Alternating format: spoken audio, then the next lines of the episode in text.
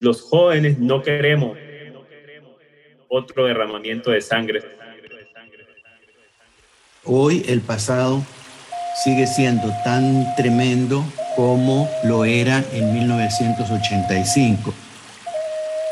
Donde la democracia es una apariencia y el ejercicio autoritario del poder y la violación de los derechos ciudadanos, crudas realidades.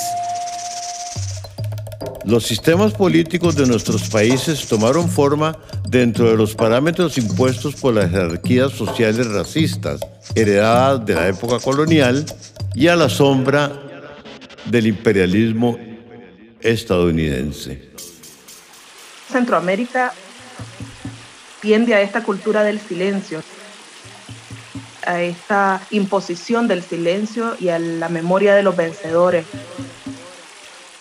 Las relaciones de poder se reproducen. Centroamérica, el presente y sus pasados. Podcast.